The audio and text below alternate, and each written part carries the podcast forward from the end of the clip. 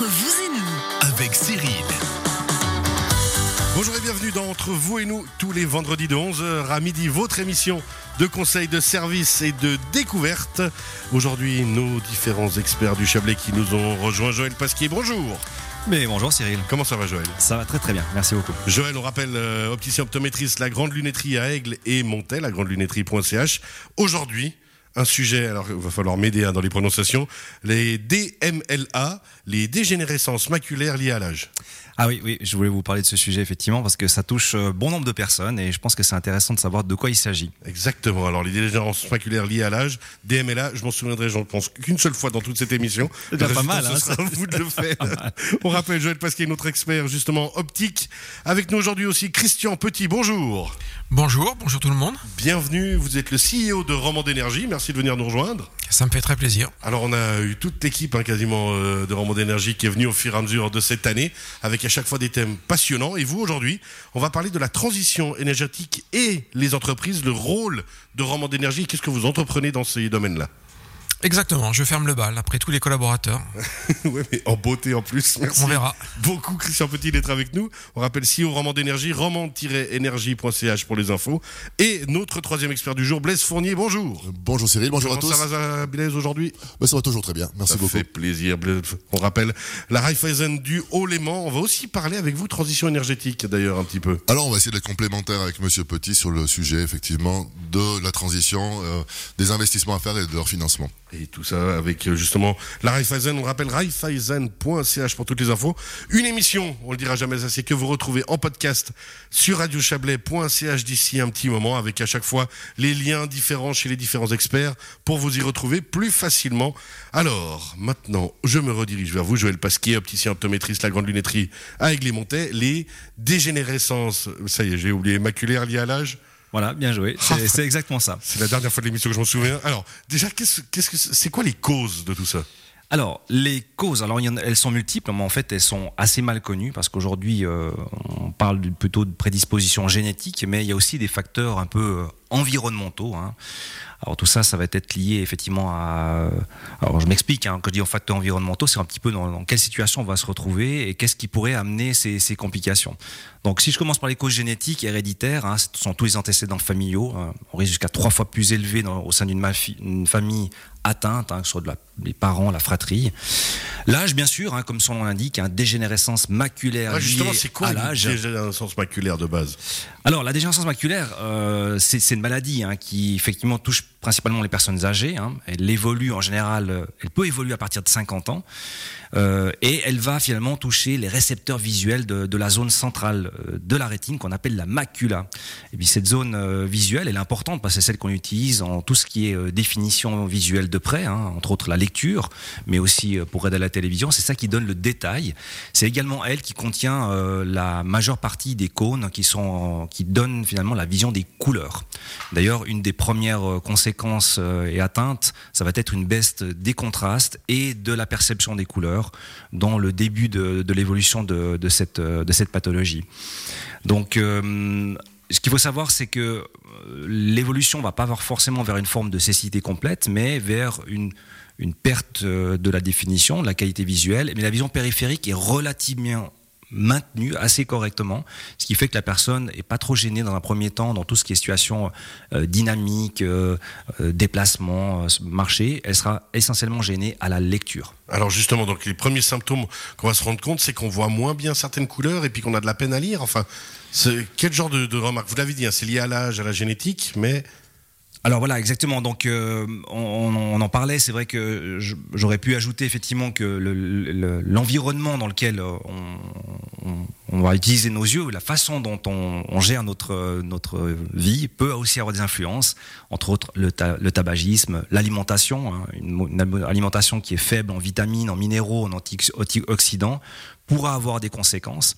L'exposition excessive aux rayons du, soleil, hein, on sait que les ultraviolets sont également source dégénérative et vont euh, accélérer le vieillissement naturel de l'œil.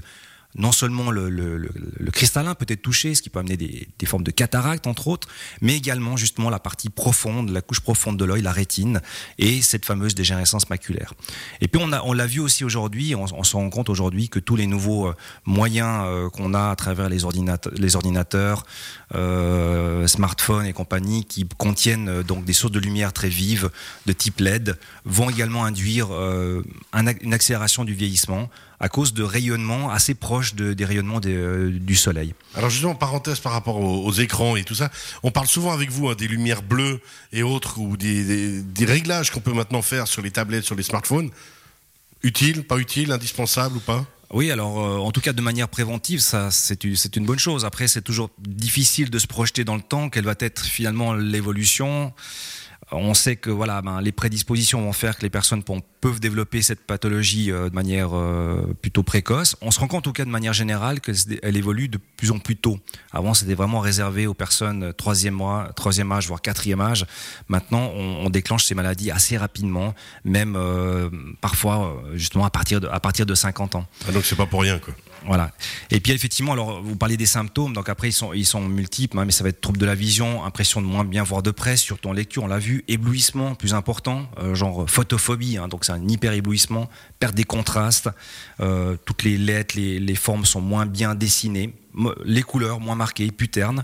Et puis il y a un élément aussi assez euh, révélateur de cette maladie, c'est tout ce qui est euh, ligne droite en fait. On, le, percevra euh, typiquement. une page quadrillée va apparaître légèrement ondulée. D'ailleurs, on utilise un test qui peut être un test d'auto-évaluation, qui s'appelle la grille d'Amsler, qui qui est un simple quadrillage noir qu'on peut utiliser euh, monoculairement en se cachant un œil et on peut percevoir à partir de là s'il y a une distorsion, une, une, déformation des lignes. Ça peut être un, un indicateur. On peut commencer à ce moment-là à se poser des questions, puis à venir voir notre opticien optométriste préféré à Aigle et à Montaix. Puis alors justement, ensuite au niveau prévention, euh, on va passer à ce cap-là. Qu'est-ce qu'on peut faire Qu'est-ce qu'on doit faire? Alors la prévention, alors comme on l'a vu, euh, c'est malheureusement encore euh, difficile. Il n'y a pas de traitement aujourd'hui euh, clairement défini. On peut éventuellement, ben, effectivement, euh, essayer de, de, de, réduire ces sources de lumière, de se protéger du soleil, ça on l'a vu. On peut, il faut avoir une bonne, bonne hygiène de vie, une bonne alimentation équilibrée, des micronutriments. Euh, ça, on va le trouver dans différents euh, légumes. Euh, et, et c'est vrai que ça, c'est important d'avoir une, une, une, alimentation vraiment équilibrée. Ça va être déterminant par rapport à ça. Ça va être essentiel. Je vois Blaise qui lève la main parce que justement, comme moi, il a une hygiène de vie irréprochable. Et Oui, alors c'est pour ça que j'ai pas de lunettes du reste. Contrairement à vous, Cyril. Non, la question que je me pose, c'est qu'en fait, c'est une maladie. Euh, et puis, finalement, euh, depuis toujours, on, les maladies qui arrivent, typiquement, ça peut être un cancer de, de la peau. On dit euh, attention, alors on crée des crèmes solaires, on fait des indices 50, etc.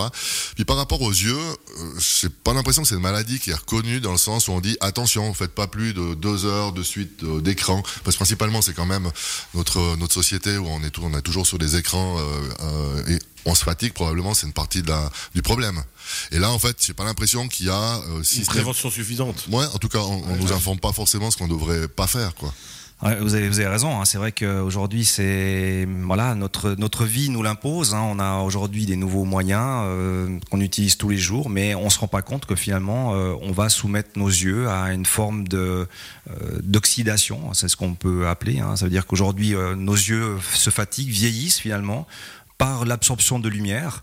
Alors, quand c'est la lumière du jour, ben voilà, on a des ultraviolets, on doit s'en protéger, on utilise pour ça lunettes de soleil. Maintenant, effectivement, ben on doit aussi se protéger à l'aide de fils spécifiques face à un ordinateur. Donc, vous avez raison, il faut, on doit être un peu plus vigilant par rapport à ça. On, on amène finalement de la technologie, des avantages dans notre vie de tous les jours, mais quelque part au détriment peut-être de notre santé, ouais. et la santé oculaire en, en fait partie. Mais on ne le sait pas de base. Alors c'est vrai que la, la, la, prévention est peut-être moins active là-dessus. Euh, justement, Christian Petit, vous CEO euh, Roman d'énergie, euh, énorme entreprise. Euh, niveau prévention, on a l'habitude de faire sur plein de sujets différents. Les yeux, peut-être pas nécessairement. C'est pas encore d'actualité. On est honnête. Non, honnêtement, non. On est d'accord, hein, mais, mais parce qu'on est tous à la même actuellement, alors que pourtant, quand on se rend compte en discutant avec vous, Joël, ce serait essentiel. Absolument, oui, oui. Surtout qu'on on donne beaucoup de conseils de, de, santé à nos collaborateurs sur ça, la gestion hein. du stress, le, le, risque de burn-out. Et avec le télétravail où le temps d'écran augmente, c'est effectivement un point sur lequel on pourrait faire davantage. on devrait tous y penser. Hein, justement, on parlait de prévention avec vous, Joël. Il y avait aussi ça, peut-être pour les entreprises en général, même même les assurances qui nous encadrent, qui nous disent attention, faites attention à votre santé, prenez soin de vous. La même chose peut-être pour, euh, pour ça alors, ça serait effectivement un. Bon, après, vous auriez moins de travail, ce serait dommage, mais bon. Bah, pas forcément, parce que c'est vrai que finalement, on préfère voir des personnes avec euh, des bonnes situations visuelles ou simplement où il faut leur amener des, des, des corrections pour lier à un défaut visuel euh, classique. Euh, la problématique de cette dégénérescence maculaire, c'est qu'elle est, elle est difficile à. Alors, comme je vous l'ai dit, il n'y a pas de traitement à l'heure actuelle. On utilise, on peut amener des, des, compléments vitaminés. Dans certaines formes de, de dégénérescence maculaire, il y a des possibilités d'injection pour ralentir et euh, calmer l'évolution de la maladie, mais on ne la soigne pas aujourd'hui. On sait la stabiliser sans la soigner. Donc c'est la raison pour laquelle on doit être vraiment vigilant à ça. Mais je pense que c'est aussi un peu un peu nouveau. On devient aussi plus âgé, donc on a automatiquement plus de, de, de, de problématiques de maladies. Hein. Encore une fois, longtemps, cette, cette, cette, cette, pathologie est une pathologie qui fait partie de l'évolution naturelle de l'œil. Faut que accepter, c'est la vie. J'aurais envie de dire que si on a la chance de devenir assez vieux, on aura tous la dégénérescence maculaire. On va dire tous les 85 ans, voire 90 ans et plus, ont une dégénérescence maculaire. Ça fait partie du jeu.